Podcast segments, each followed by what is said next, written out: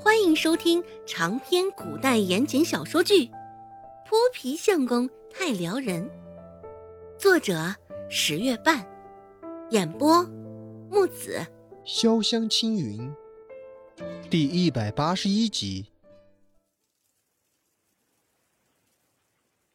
顾寒生的大腿还是粗啊，还是得好好的抱着呀。思及此。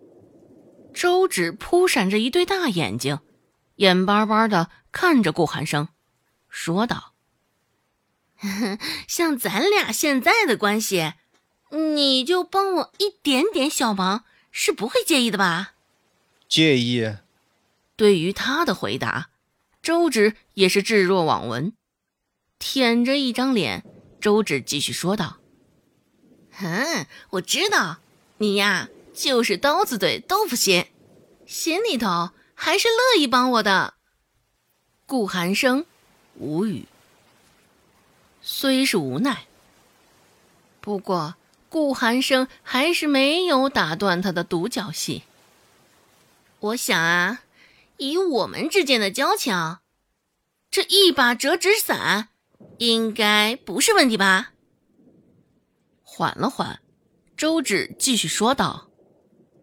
若是连一把伞都不借，我冒着雨在外头狂奔，而你撑着伞在雨中悠哉踱步，这万一落在别人的眼中，指不定他们会怎么念叨我，又怎么数落你啊？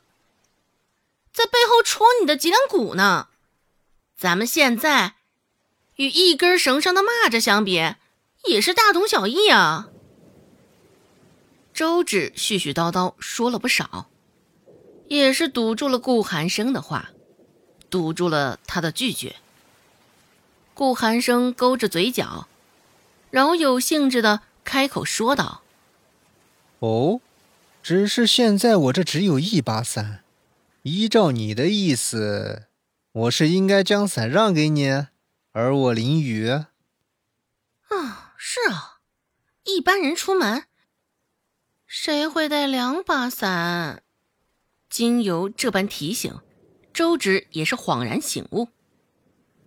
琢磨了片刻，周芷舔着一张脸，挂着的笑意更是明艳。周芷矮身凑上前，说道：“只有一把伞，也不是什么要紧的事儿啊。若不然，你将我送到立山村好了，正好。”路过的人看你送我回去，这般细致体贴，定然也会有人称赞你的。周芷大言不惭的讲着，这主意想出来，就连他自己都觉得好极了。只是，这也是不要脸极了。让顾寒生送他回骊山村，既能不淋雨，还能给孟婆子一个下马威。也能给周围的人证实他与顾寒生之间的关系，可谓是一举多得。他与顾寒生虽在之后更正了关系，只是这完全是多此一举的事儿啊，也没有向外宣传的机会，也没有几个人晓得。就是晓得了，估计也没有几个人会相信呢。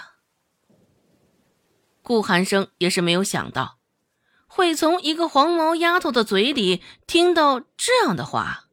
顾寒生问道：“称颂，我会在乎？”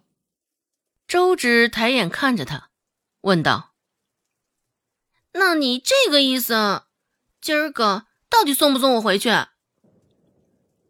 顾寒生挑了挑眉毛，并没有开口说什么，只是。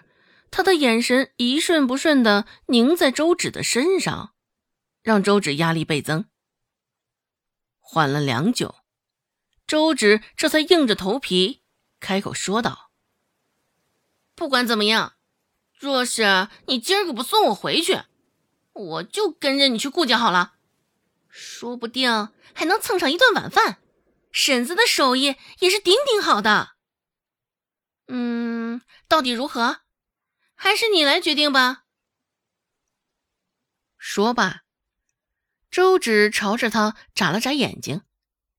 周芷这副模样，倒活似地痞流氓了。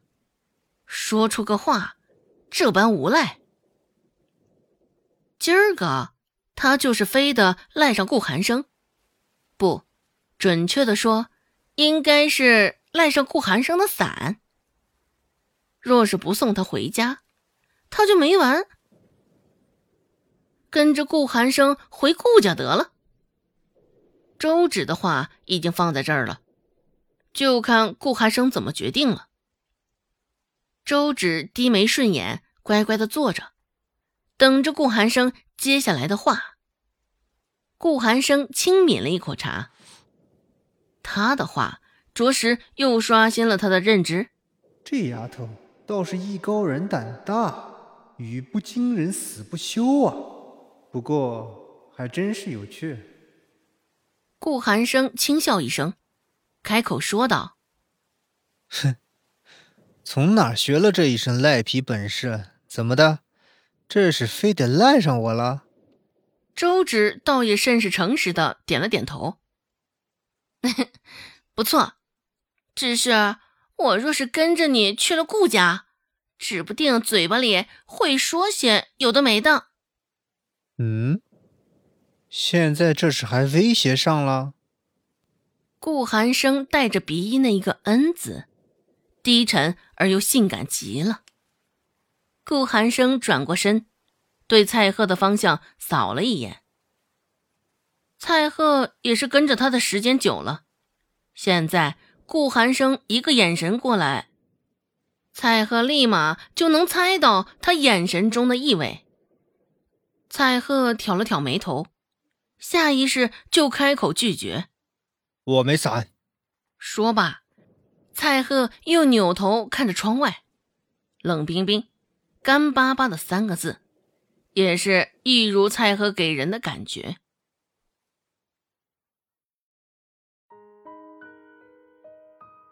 本集播讲完毕，感谢您的收听。